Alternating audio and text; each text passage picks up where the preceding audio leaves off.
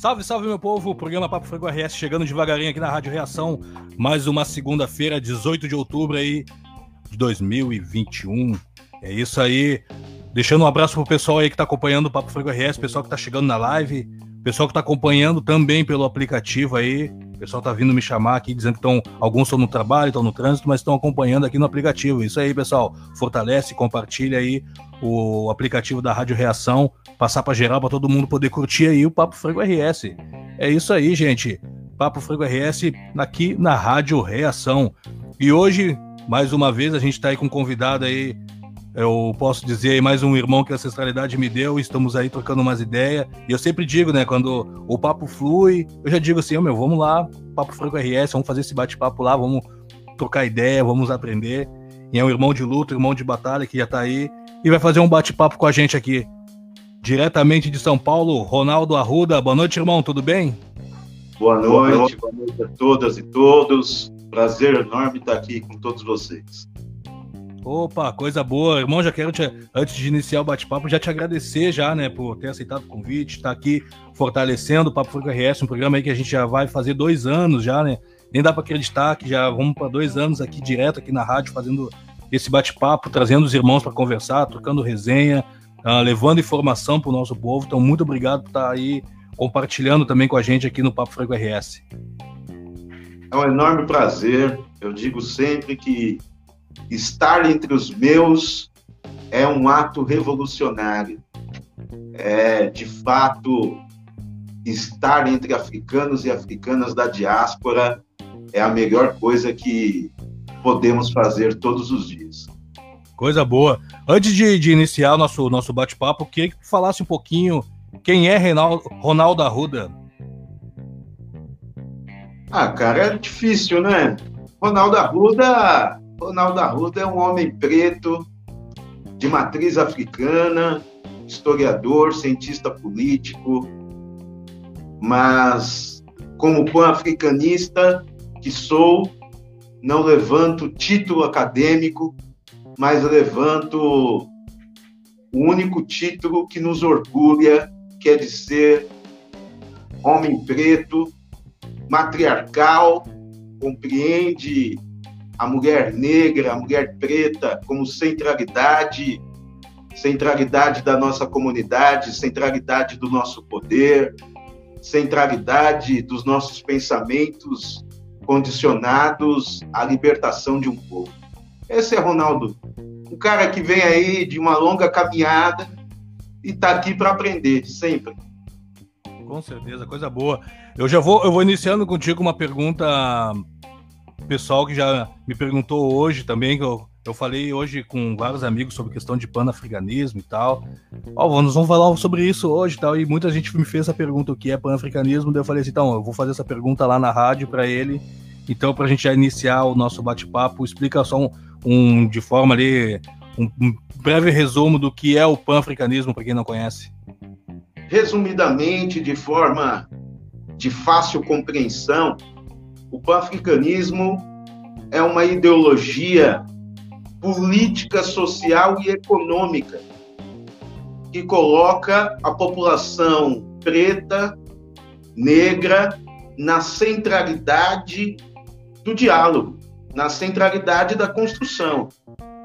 É, o pan-africanismo compreende que somente através da unidade da população negra é que, de fato, nós conseguiremos construir um projeto que não é um projeto de igualdade, não é um projeto de equidade, é um projeto de emancipação. A população negra não quer ser igual a ninguém. A população negra não quer ser igual ao outro. A população negra é como é.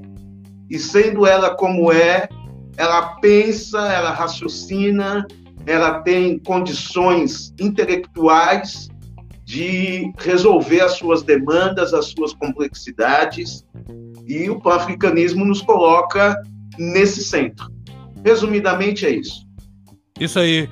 Foi bom ter, ter, ter iniciado, a, ter feito essa pergunta até para ti, porque eu vejo a, a, questão Brasil Eu vejo que uh, muitos no, no, dos nossos eles não, eles não dessa forma aí o panafricanismo, corrige até se eu estiver errado.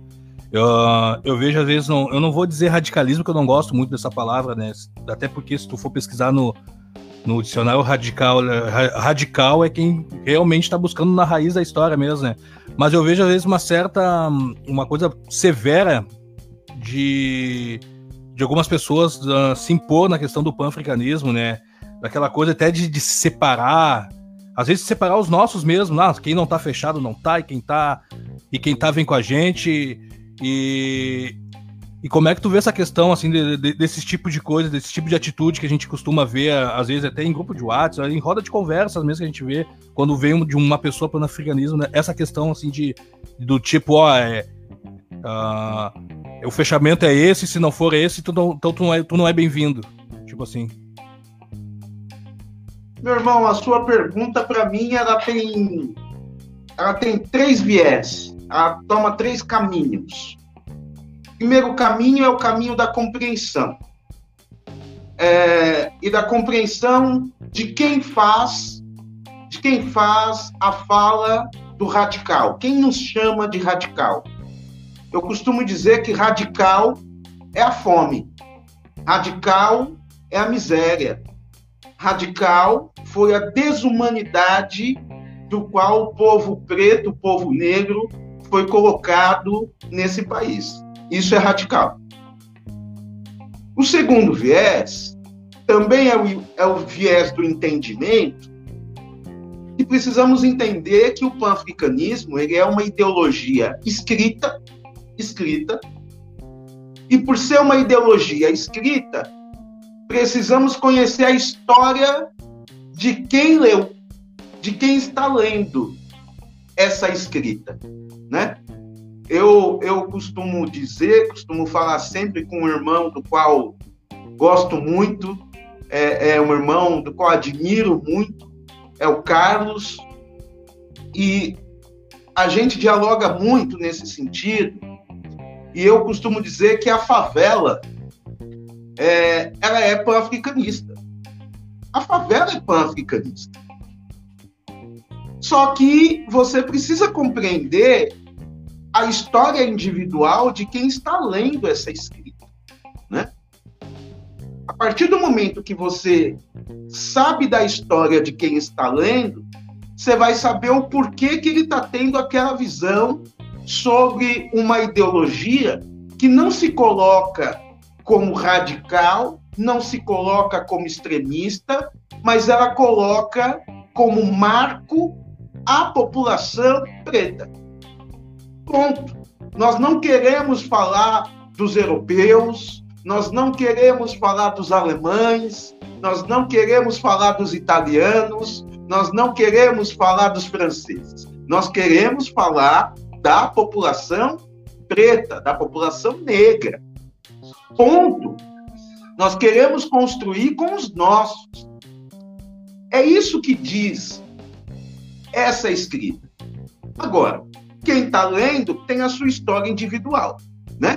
E dentro dessa história individual, ele vai seguir o viés lá do qual ele fez a, o entendimento. É como, a, é como a, a, a Constituição, né? Na Constituição Federal de 1988, diz que não existe pena de morte. No Brasil não existe pena de morte. Porém, desde sempre, quem morre é o povo preto. O povo preto está liberado para morrer. O povo preto está tá liberado para ser escravi continuar sendo escravizado economicamente, porque é um povo que trabalha para ser trabalhador operário, é um povo que está falando de democracia e não entende que não existe democracia no Brasil, nunca existiu. Né? É um povo que é, é, faz parte de 20 milhões, 20 milhões de pessoas passando fome, que não tem o que comer, não tem um arroz e feijão e um ovo no prato.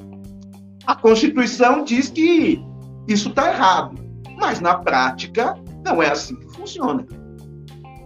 A gente está vendo aí direto, agora tá circulando um vídeo nas redes sociais das pessoas pegando pegando ali pedaços de carne no, no, no caminhão do lixo. Tu, não sei se tu viu isso aí. Interessante. Nesse vídeo, alguém viu um branco lá? Alguém né? viu? Alguém viu um descendente de alemão? Um, um descendente de italiano? E olha que o Brasil tem a comunidade italiana gigantesca, né? Rio Grande do Sul, é, é Porto Alegre, é... o Rio Grande do Sul como um todo tem uma descendência alemã gigantesca. Alguém viu algum descendente desses, desses países lá? Não. Quem estavam lá eram pretos, negros, porque esses, apesar da Constituição falar que devemos ter acesso à educação, à saúde, a trabalho, à dignidade, é isso que diz a Constituição, na prática isso não funciona. Na prática, está liberado a pena de morte para pretos e pretas, está tá liberado o extermínio para pretos e pretas. Na prática, é isso. Então, é a interpretação de quem lê. Pois é, meu. A gente vê tanta coisa. Esses tempos eu, eu debatendo com uma, com uma senhora e a gente entrou na questão de, de pobreza, né? Eu falando para ela, não, que existe, e o IBGE mostra isso, né? O número de pessoas negras que estão dentro da favela que é onde mais tem onde estão mais na questão da vulnerabilidade, né? E ela, oh, pô, e ainda por cima uma, uma, uma senhora irmã como nossa, né? Colonizada assim, assim, né, meu? E aí ela, ah, mas tem que ver que o IBGE não é tudo isso, porque tu vai ver, tu também encontra brancos dentro da, da, da, das comunidades, também encontra ali e então não, não é bem isso aí que tu tá falando, não. Deve assim, não, mas calma aí, os números mostram. Então vamos fazer o seguinte: vamos pegar aqui, subir aqui a, a São José, que é um, uma periferia que tem aqui próxima. Vamos subir a São José ali, já na, na, na arrancada tu vai ver. Falei assim pra ela. Na arrancada tu já vai ver, vamos seguir. Então não adianta tu pegar um caso de, de repente, uma ou duas famílias e colocar aquelas famílias como o exemplo ali, que não é bem assim, né? E as pessoas têm um pouco dessa, dessa coisa de achar que que é tudo igual e não é, né? E a gente tá vendo. Teve esse vídeo que circulou, de, ou que eu vi hoje, na verdade, esse vídeo. Teve um outro vídeo também que eu já tinha visto, que também era pessoas pretas também, num outro estado, catando restos ali. Então, calma aí, tem um problema sério nisso aí, né? E é o, e o a gente sabe quem é a cor que tem disso aí, né? Meu irmão, é, é, eu gosto muito de dialogar com essas pessoas. Gosto. Eu gosto de dialogar com essas pessoas, e é por isso também que eu gosto de entender a história de quem faz a leitura do pan-africanismo, a história individual. Por quê? Vamos lá. Tem brancos dentro da favela? Tem. Sim. Claro que tem. Óbvio que tem. Nenhum momento nós negamos isso. Pelo contrário, do lado do meu barraco, do lado da minha casa, parede comigo, mora uma família branca. Uma família branca que provavelmente está passando pelas mesmas dificuldades, uma família branca que nessa conjuntura política, social e econômica que o país está vivendo, provavelmente o pai está desempregado ou a mãe está desempregada, o pai está tendo que fazer bico para ganhar aí 20, 30 reais, está catando latinha na rua, a mãe está catando latinha na rua. Fato. Fato. Existe branco também dentro da favela. Mas você sabe qual é o interessante? Essas pessoas que fazem esse tipo de fala, do qual você diz, elas se esquecem, primeiro, de compreender o porquê que existe favela no Brasil. A favela no Brasil, ela não foi construída para ter brancos ela foi construída exatamente para o povo preto, exatamente para o povo negro. Foi o pagamento de 400 anos de trabalho forçado, escravo, violência e discriminação de todos os tipos que você possa imaginar. E quando eu falo violência, é uma violência sistemática, é uma violência bruta, cruel. A favela foi criada para esta população. Por quê? O 13 de maio de 1988, ele liberta, ele tira o negro da senzala, ele abre a porta da senzala, só que no automático ele coloca atrás das grades. Esse povo não teve direito à reforma agrária, não teve di direito à renda, não teve direito a trabalho digno. Ia morar onde? Só podia morar na favela. Foi assim que as favelas foram construídas. Mas você sabe qual é a grande diferença do preto na favela e do branco na favela? Dentro do mesmo espaço. É o seguinte: o pai preto e a mãe preta, desde sempre, ensina suas crianças pretinhas a andar com RG. Olha, vai sair de casa, leva o RG. Mãe, vou jogar bola, leva o RG. Desde sempre, essas crianças elas ouvem o seguinte: se a polícia te parar, não reaja. Não reaja. Levanta a mão para a cabeça e fica imóvel. O pai e a mãe já ensina isso para a criança. Desde sempre. Sabe por quê? Porque a polícia, quando ela entra dentro da favela, de forma truculenta, violenta, ela já tem um culpado ela já tem um criminoso, ela já tem um vagabundo. E esse vagabundo são homens e mulheres de pele preta. O branco, que está do meu lado, que mora na casa do lado, do barraco do lado, ele, ele passa batido pela polícia. Aqui em São Paulo, nós temos aqui a Cracolândia, né? Pois é. Alguns meses atrás, coisa de alguns meses não, perdão, mas eu acho que é uma coisa de um ano mais ou menos, foi presa a dama do tráfico. dama do tráfico.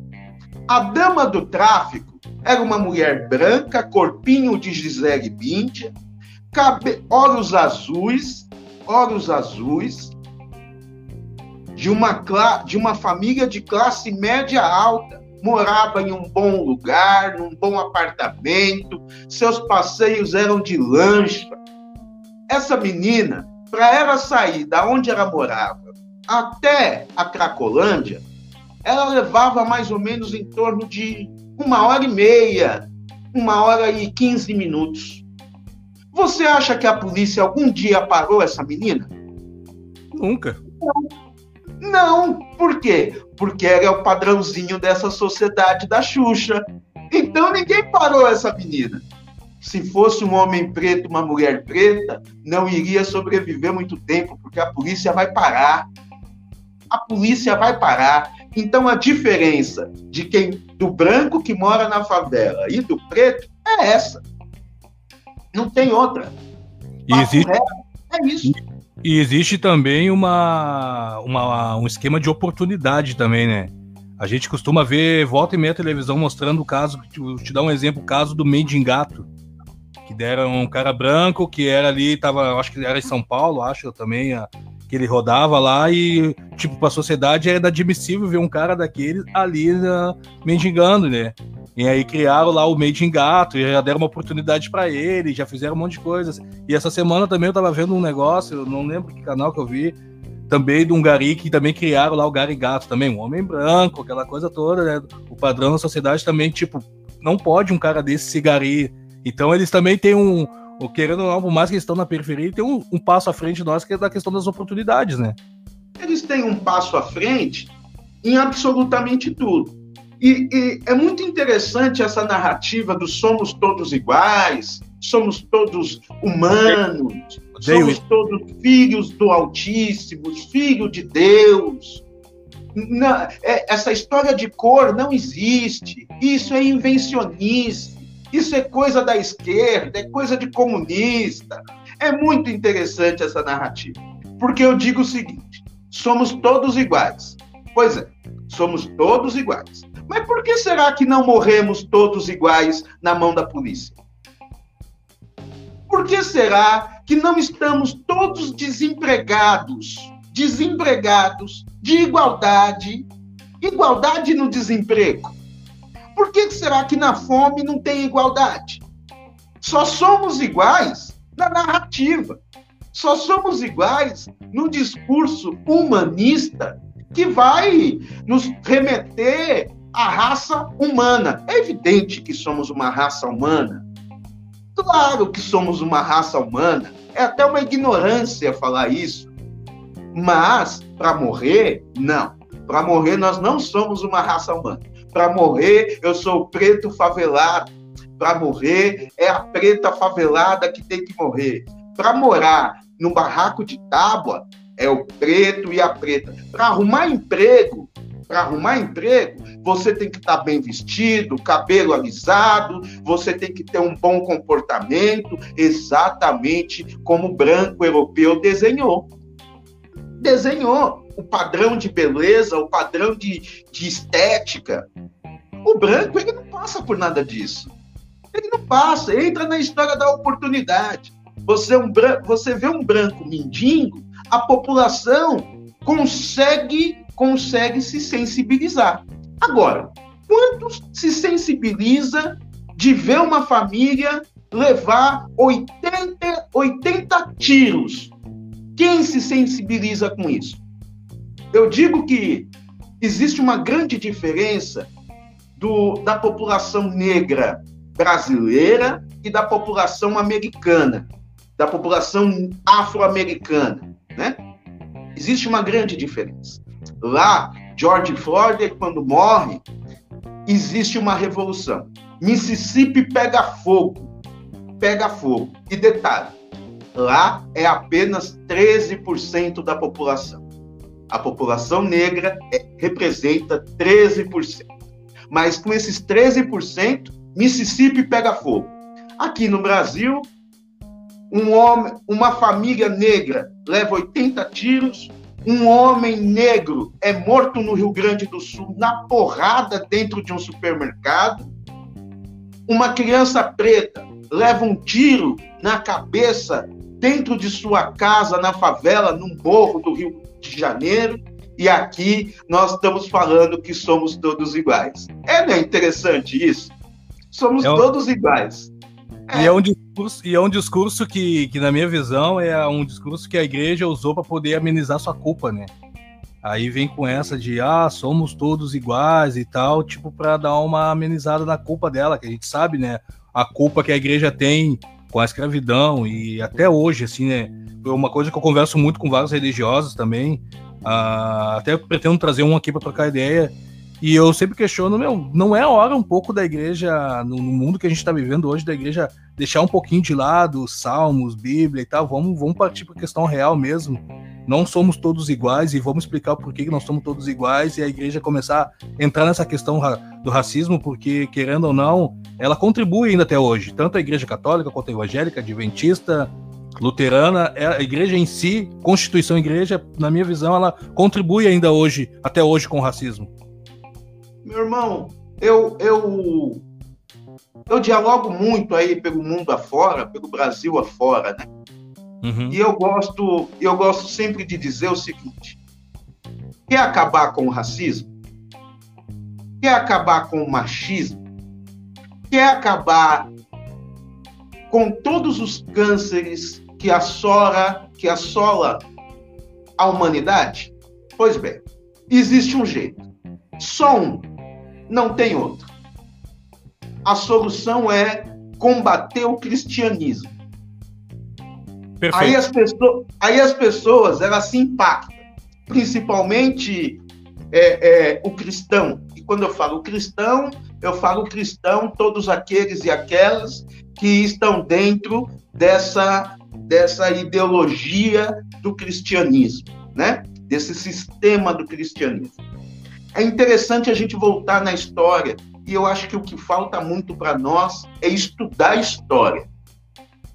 Quem é, quem é o cristianismo? O cristianismo é exatamente aquele que fez a Santa Cruzada.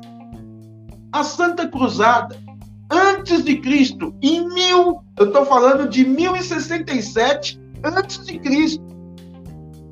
O cristianismo é exatamente, que, é exatamente aquele que fez a Santa Inquisição, que matou milhões de mulheres. Esse é o cristianismo. O cristianismo é aquele que matou em nome da fé, em nome de Deus. É aquele.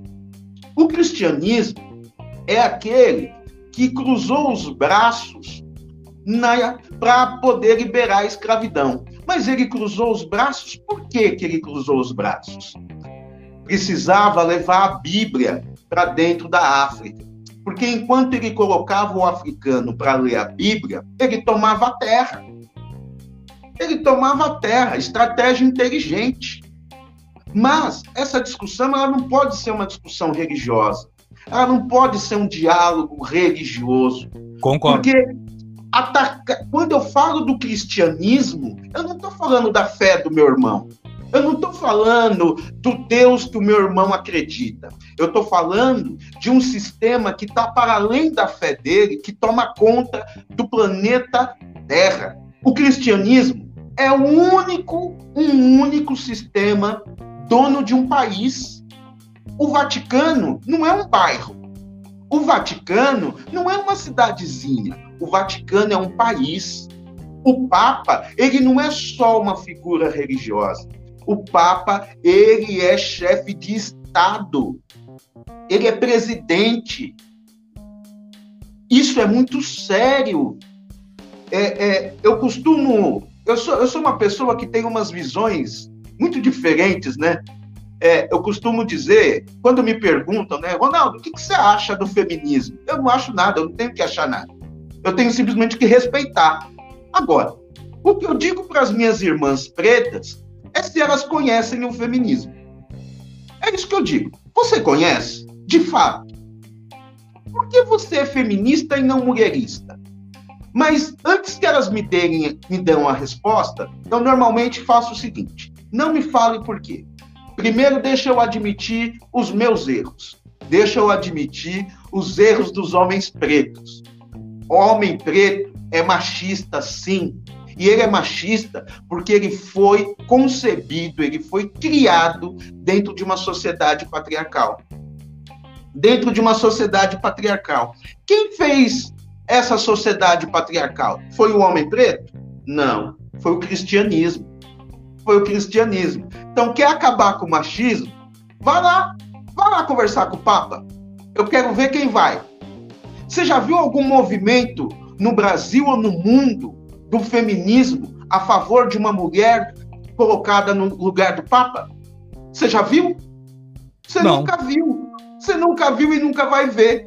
Sabe por quê? Porque um alimenta o outro. Um alimenta o outro. Se você acabar com o machismo, o que será do feminismo?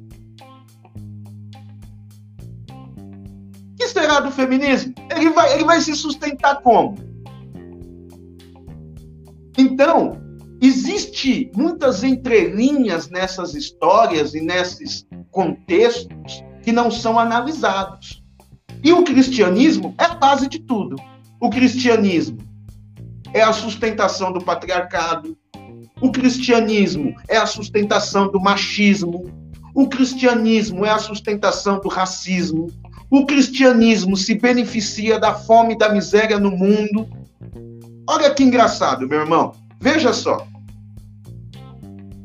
Você ouviu um tempo atrás uma grande comoção da imprensa brasileira, das mulheres brasileiras, inclusive do feminismo, de falar do Talibã, do Afeganistão.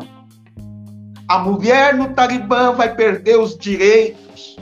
A ONU se manifestou, todo mundo se comoveu. Quantas vezes você ouviu estas, essas mesmas figuras falar do Haiti? Não, nunca. Quantas, vou... vezes você, quantas vezes você viu a mesma mulher que fala do Talibã falar do Haiti? Quantas vezes você ouviu a mesma mulher preta que estava falando do direito das mulheres lá do Talibã, falar da mulher preta lá no Haiti. Você não ouviu. Você não ouviu. Por que, que você não ouviu? Essa é a lógica. A lógica é empoderar uma raça sustentar uma raça, sustentar um único, uma única supremacia. Uma única supremacia. Então, quando a gente vai dialogar, nós precisamos tirar, tirar o olhar religioso, nós precisamos tirar o olhar é, é, de gênero, nós precisamos falar de nós. E falar de nós é isso que o pan-africanismo faz. O africanismo não vai discutir gênero. Não vai discutir gênero porque o nosso povo está morrendo. Da mesma forma, duas estatísticas interessantes. Primeiro, vamos falar da violência doméstica. A violência doméstica mais assola mulheres negras. São elas que mais morrem, são as maiores vítimas. Porque as estatísticas, e elas mostram isso, que o índice de violência contra a mulher branca caiu.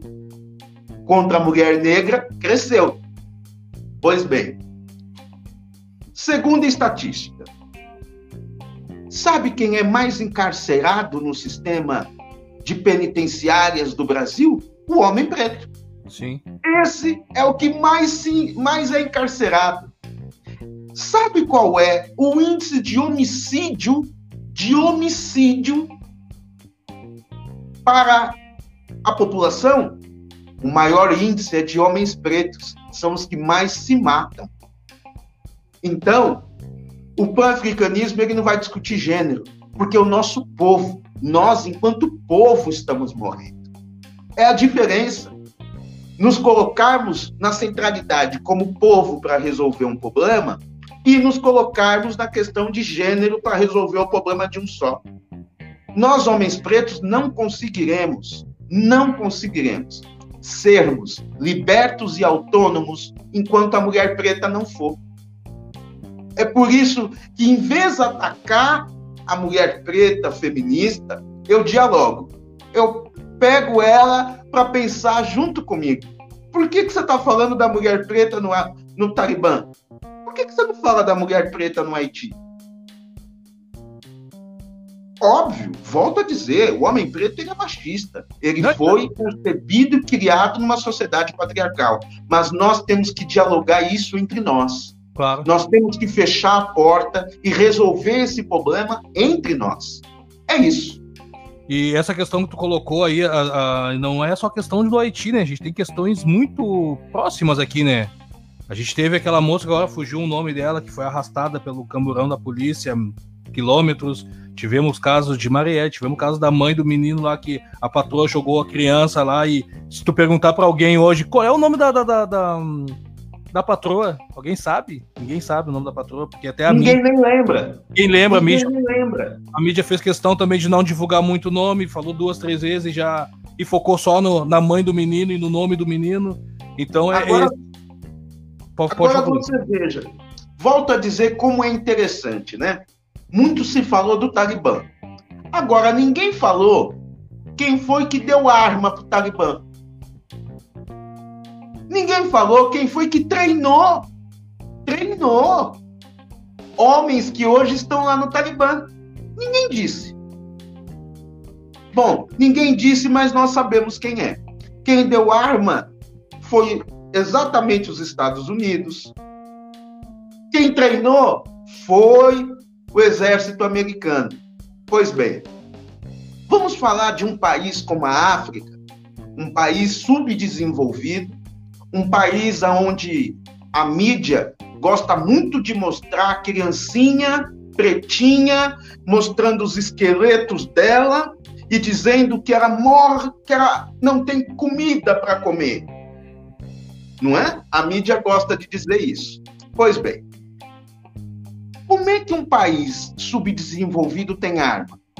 Quem compra essa arma? Quem entrega essa arma? Essa arma vem da onde? Ninguém fala. Mas não fala, meu irmão, por um simples objetivo. E essa realidade a gente traz para a favela. Eu ia a gente dizer... traz para a favela. Porque não falam quem deu a arma, quem colocou a arma lá dentro e quem fabrica essa arma não fala porque é um projeto. Isto é um projeto político e social que reflete no econômico.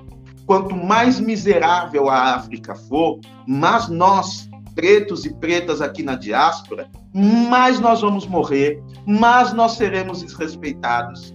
Quanto mais a África for pobre para o mundo, quem entrega a arma para eles toma conta da riqueza nacional da África. É disto que se trata. E isso se reflete em nós aqui. Se reflete por quê? O que, que eu tenho? Vamos entender um pouco a situação. Um genocida lunático, lunático, um verdadeiro psicopata se elege em 2018. E ele se elege com a cortina de fumaça chamada segurança pública. Olha que legal, segurança pública. Ninguém quer ser roubado, ninguém quer ser assaltado, ninguém. Mas esse ninguém não éramos nós que estávamos ali. Esse ninguém era exatamente a classe dominante. Ponto. Pois bem, na sequência que esse homem é eleito, me chega o projeto de lei que daria o direito, primeiro, de toda a população se armar. E ele fala isso em alto e bom som. Sim, nunca negou. População armada jamais será escravizada. Como se o branco tivesse sido escravizado em algum momento. Eu nunca vi. Você já viu um branco escravo? Eu nunca vi. Ah, mas o branco morreu no Holocausto Judeu? É, morreu, fato. Foi o homem preto que matou? Não. Foi, foram eles mesmos. Foram eles mesmos. Então isso é um problema deles, não é nosso. Bom, não estou desmerecendo, mas é um fato. Porque antes do Holocausto Judeu, houve o Holocausto do povo negro. E ninguém fala. Ninguém fala, todo mundo fica quietinho. Pois bem, vamos armar a população. Não era o favelado que seria armado. Não era a população negra que seria armada. Não, porque nós não temos poder aquisitivo para isso. A gente não tem condições de dar dois, três mil reais para comprar uma arma. Temos. Pois bem, na sequência, olha como as coisas vão se encaixando. Na sequência, ele quer colocar um projeto de lei que dava para a polícia o direito de matar e não ser punida. E o policial ele ia te matar porque ele ficou com medo, ele ia te matar porque você representou risco, ele ia te matar por qualquer motivo. E em todos os motivos, o policial militar iria sair impune. Ponto. Aí vem a moral da história. Como que entra droga no Brasil? Querem falar de segurança pública, mas como que entra droga no Brasil? Como é. que está a segurança das fronteiras? Marítima, terrestre, aérea? Hã? Teve um avião aí do presidente que tinha droga. Como que entra droga no Brasil? Como? De que maneira? Detalhe: não é somente entrar. Quem toma conta? Quem toma conta das fronteiras? Não é o exército? Quem vai negociar? Quem vai negociar com o exército para colocar a droga aqui dentro? Quem tem poder financeiro para pagar o exército para deixar a droga entrar, para deixar a arma entrar? Quem? Mas Somos... é que as pessoas acreditam que o problema daí tá dentro. Eu, canso de falar isso pros caras, meu, tá. Temos o problema dentro da, aqui, dentro da, da, da favela, tem o problema, mas olha que a gente tem que entender que a gente tem que blindar de fora para dentro né? Vai de encontro com isso que tá falando, sabe? Vamos bloquear os caras aqui, vamos, mas é o seguinte, vamos fechar as fronteiras, vamos começar, ao invés de invadir aqui a, a entrar nos becos aqui das vilas, vamos começar a entrar no, no, no Alphaville, vamos começar a entrar nos, nos, nas casas nobres aí, ó, para resolver o problema que é ali. Eu, como eu, eu, eu, eu, trabalhei uma época né, nesse, nesse meio assim de, de gente de, do, de gente do dinheiro mesmo, sabe? Em alguns clubes aqui de da alta aqui de Porto Alegre, eu trabalhava de segurança. Ô meu, Eu chegava nos caras ali, ó, meu, seguinte, ó, bah, não dá pra te usar droga aqui. Mas quem disse que eu não posso usar? Sabe quem tá falando? Aí tu tinha que baixar a cabeça pro cara, assim, tipo, poxa. Sabe, ali eu começava a ver esse negócio, pô, e, é, é, e, é, e era num, num, local ali granfino, e do lado, que era só um muro que separava, era uma favela. Eu olhava assim, pô, e é ali que tá, tá, tá apanhando e tá morrendo, né, meu? E eles aqui usando o negócio. Agora, você veja, meu irmão, não resolvem, não resolvem o problema da segurança pública na raiz. Não resolvem porque eles nem sequer dialogam a raiz do problema. Porém, porém, a droga ela entra, a arma ela entra. Fácil. Essa droga, essa droga, ela chega na favela. Essa arma tá dentro da favela. A polícia entra, atira e mata e diz o seguinte: eu atirei por legítima defesa, nós somos recebidos a bala. Ué, deixaram a arma entrar. Agora, eles deixam por um projeto. Por um projeto. Quanto mais violenta for a favela, quanto mais criminosa no sentido de violenta, de roubo, de viciados for a favela, mais eles vão nos matar, mais eles vão nos encarcerar. Quanto mais drogas tiver dentro da favela, eu estou dizendo drogas. Aí vem aquele camarada e fala assim: Mas o cigarro que você está fumando é uma droga. Mas a sua cerveja é uma droga. Porque tem uns. Eu, eu, chamo, eu chamo eles de bobinho da corte, que eles gostam de falar isso. Né? Então, eu estou dizendo droga. Quanto mais droga tiver dentro da favela, mais o homem preto vai se colocar sobre um sistema que quer matar ele. Por quê? Porque ele se vicia, ele se vicia, ele passa a ser um ser humano agressivo dentro de casa, ele agride a sua mulher, ele abandona os seus filhos, ele se mata com o crack, com a cocaína lá na Cracolândia. E isso é o que o sistema quer. Por quê? Ele morto é um problema. Quando ele bate na sua mulher, ele incentiva algum movimento.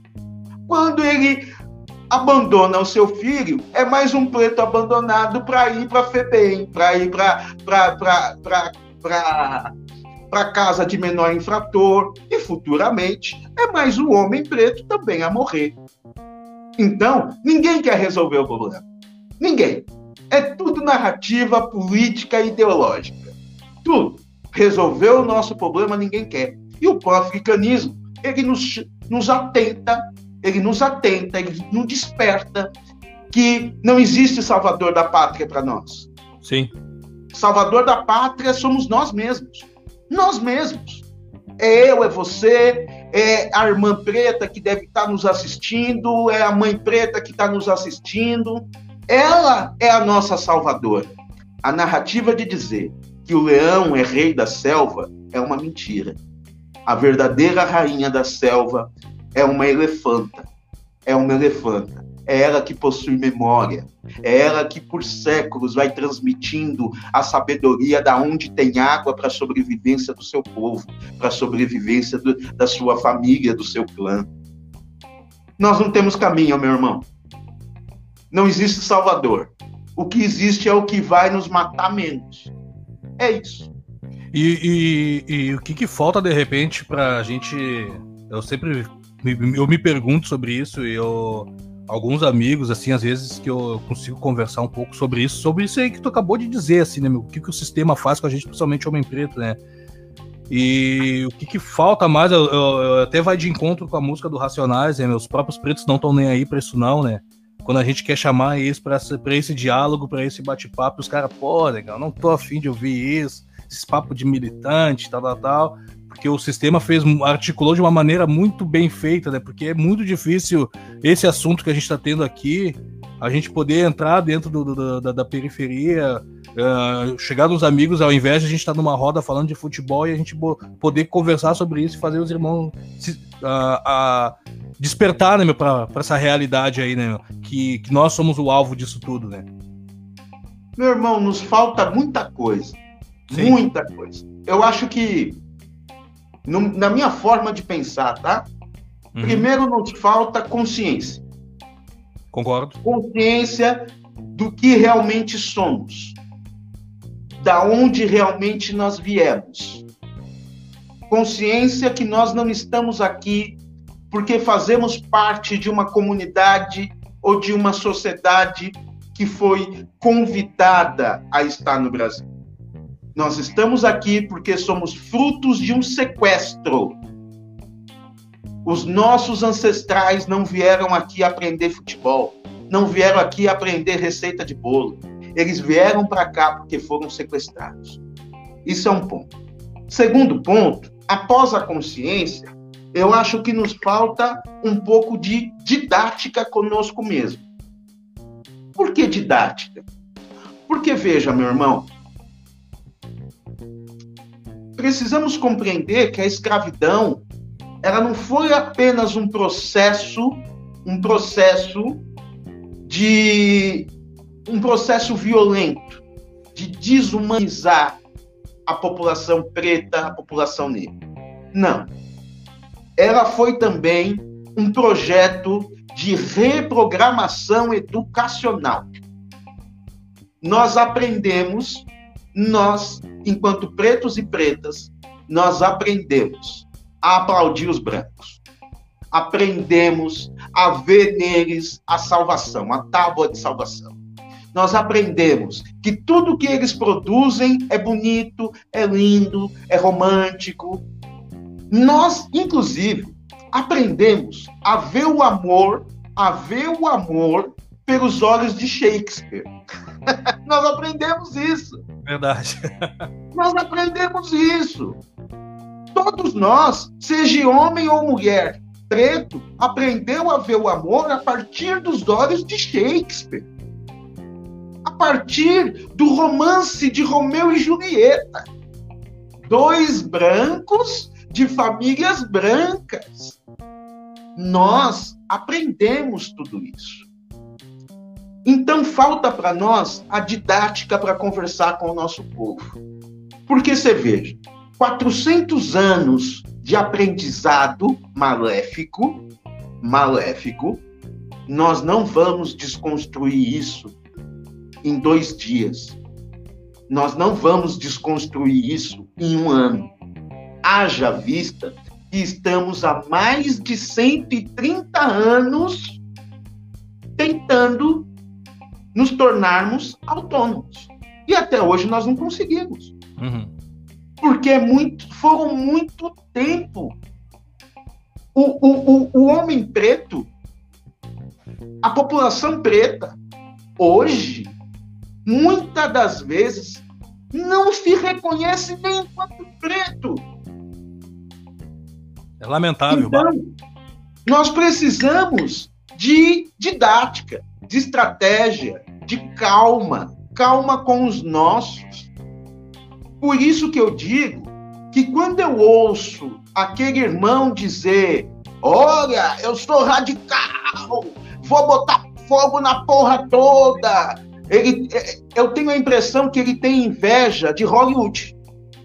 Eu acho que ele tem inveja de Hollywood, porque ele assiste Wakanda, ele assistiu lá Wakanda, e aí ele quer construir Wakanda também. Ele se acha o verdadeiro Pantera Negra.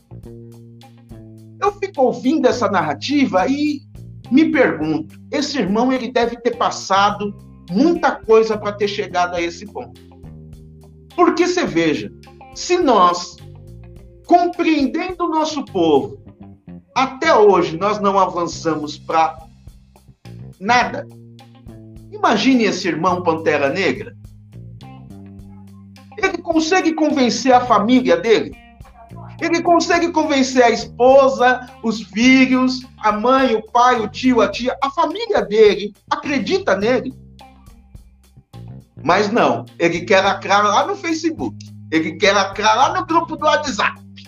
Ah, eu sou o preto, eu sou o mais bravo dos bravos. Aonde ele vai chegar?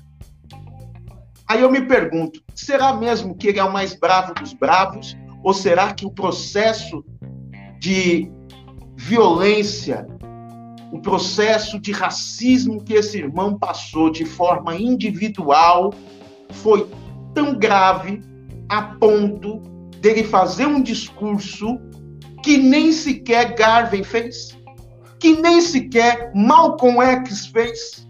Eu ouço o irmão preto falar de segregação. Sim. E me pergunto, quando Garvey falou a palavra segregação, Bom, uh, não sei se está acompanhando aquele dia num, num, grupo que a gente participa ali que foi falado sobre isso, né?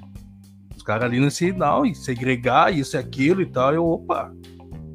Será que esse irmão já leu sobre a história do apartheid? Ou do apartheid? Será que ele já leu? Será que ele sabe que na África do Sul houve, houve um plano, um projeto que foi colocado em prática que segregava pretos da sua terra. Será que ele já leu sobre isso? Eu fiz um artigo essa semana, ou a semana viu, passada. Será que ele viu o Hotel Ruanda, pelo, pelo menos? Pois é. Eu fiz um artigo a semana passada sobre os escribas africanos, porque era dia do professor, né? E aí eu quis fazer uma provocação. Era dia do professor, então eu quis parabenizar e homenagear os escribas africanos. E o título era esse. Eu me surpreendi, cara. Me surpreendi, porque isso foi no dia do professor. Nós estamos a três dias desta data, que, que é, é, depois dessa data. Sim. Já recebi 260 e-mails de pessoas que não conheciam os escribas africanos. Dessas 200, desses 260 e-mails, 60 eram de professores negros, negras, que não conheciam a história dos escribas africanos. Aí o camarada quer falar sobre segregação. Entende a paranoia mas essa paranoia, ela não é. Eu não digo paranoia de forma negativa. Eu digo paranoia porque ninguém sabe o tamanho da violência racial que aquele irmão sofreu. Por isso que hoje ele pensa daquele jeito. Por isso que hoje ele age daquele jeito. Em todo o processo de escravidão, nós não somos, não somos os responsáveis, nós somos as vítimas. Perfeito. Somos as vítimas. E aquele irmão também é uma vítima. É isso. É isso eu aí. Eu falo pra caraca. Não, não, mas é bom, é bom. Vamos, vamos ter que fazer. Eu vou. Eu vou ver se eu chamo um. Acho que é, é legal até. Vou, já vou deixar um outro convite para ti. Pra gente fazer um outro Papo Franco RS, até porque isso aqui já tá se encerrando, mas uh, até pro. Uh, eu tava, tava falando, eu tava me lembrando um amigo meu, que é lá do Senegal, Bamba Turi, tá morando aqui. Ele também tem um trabalho bacana e ele vai de encontro com algumas coisas que tu tava falando aí. Eu acho que vai ser até interessante a gente fazer essa junção aí, essa troca de ideias aí, aqui no Papo Franco mesmo, passar pro pessoal aí. Eu vou, vou ver se eu entro em contato com ele, assim, assim, ver que, qual é o horário dele. Às vezes, às vezes ele tá nos horários meio complicado.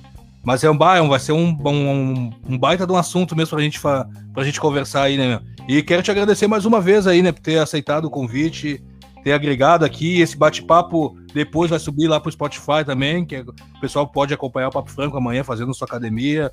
Os amigos aí que sempre pedem pra mim, negão, joga lá no Spotify, tá indo pra lá depois. E depois no meu canal no YouTube também, quem quiser assistir lá, né, meu? Quer deixar aí tuas coisas? Eu, eu que agradeço profundamente. Deixo aqui a provocação. Eu acho que nós precisamos que esse programa reúna aí, nesse espacinho aqui, uns três, quatro pretos e pretas para dialogar coletivamente. Seja um programa de diálogo entre quatro pessoas, quatro cabeças, porque nós precisamos quebrar o estigma que nós não somos pensantes. Nós somos pensantes. Os nossos intelectuais foram criados de outra forma, de outra maneira. A favela não é lugar de vagabundo.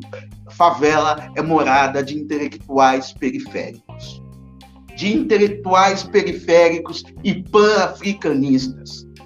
A favela é o lugar do pan-africanismo ativo. Não é intelectual, é ativo. Ela tem leis próprias, ela tem leis próprias, ela tem um dialeto próprio, ela tem uma forma de se comunicar própria. A favela é pan-africanista. Eu quero agradecer, me colocar à disposição sempre que você precisar, só dar um salve lá no WhatsApp, dizer que eu amo muito você, tenho um carinho enorme por você. Aprendi isso.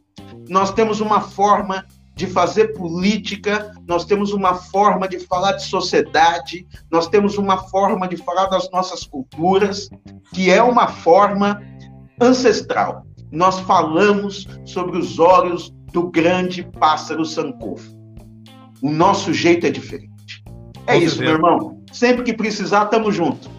Pô, e e sempre tudo precisar também, qualquer coisa, Dudu, vamos fazer um bate-papo, Dudu, precisa disso, disso, daquilo. Anuncia o um negócio para mim aqui no Papo Franco, prende o grito aí. E olha, eu quero, eu quero, eu quero aproveitar e deixar o recado pro meu irmão Mano Brau, para ouvir lá o, o, o, áudio. Ele falou depois que ouvir lá o teu clipe e ia me dar uma resposta. Eu tô cobrando ao vivo aqui, hein? Depois eu vou até, vou até mandar para ele lá depois o link aí do YouTube, para ele ouvir lá seu clipe. Tá bom, show de bola, boa. Uma honra, uma honra. Então é isso aí, pessoal. O Papo Frigo RS vai ficando por aqui até segunda-feira. Fique ligadinho aí na, nas novidades que rola durante a semana e fique também acompanhando aí o, a Rádio Reação, a maior rádio web do sul do Brasil. Então até semana que vem, pessoal. Tchau, tchau. ReaçãoFM.com informa a hora certa. 21 horas e um minuto. ReaçãoFM.com informa a hora certa. 21 horas e um minuto. Continue na sintonia.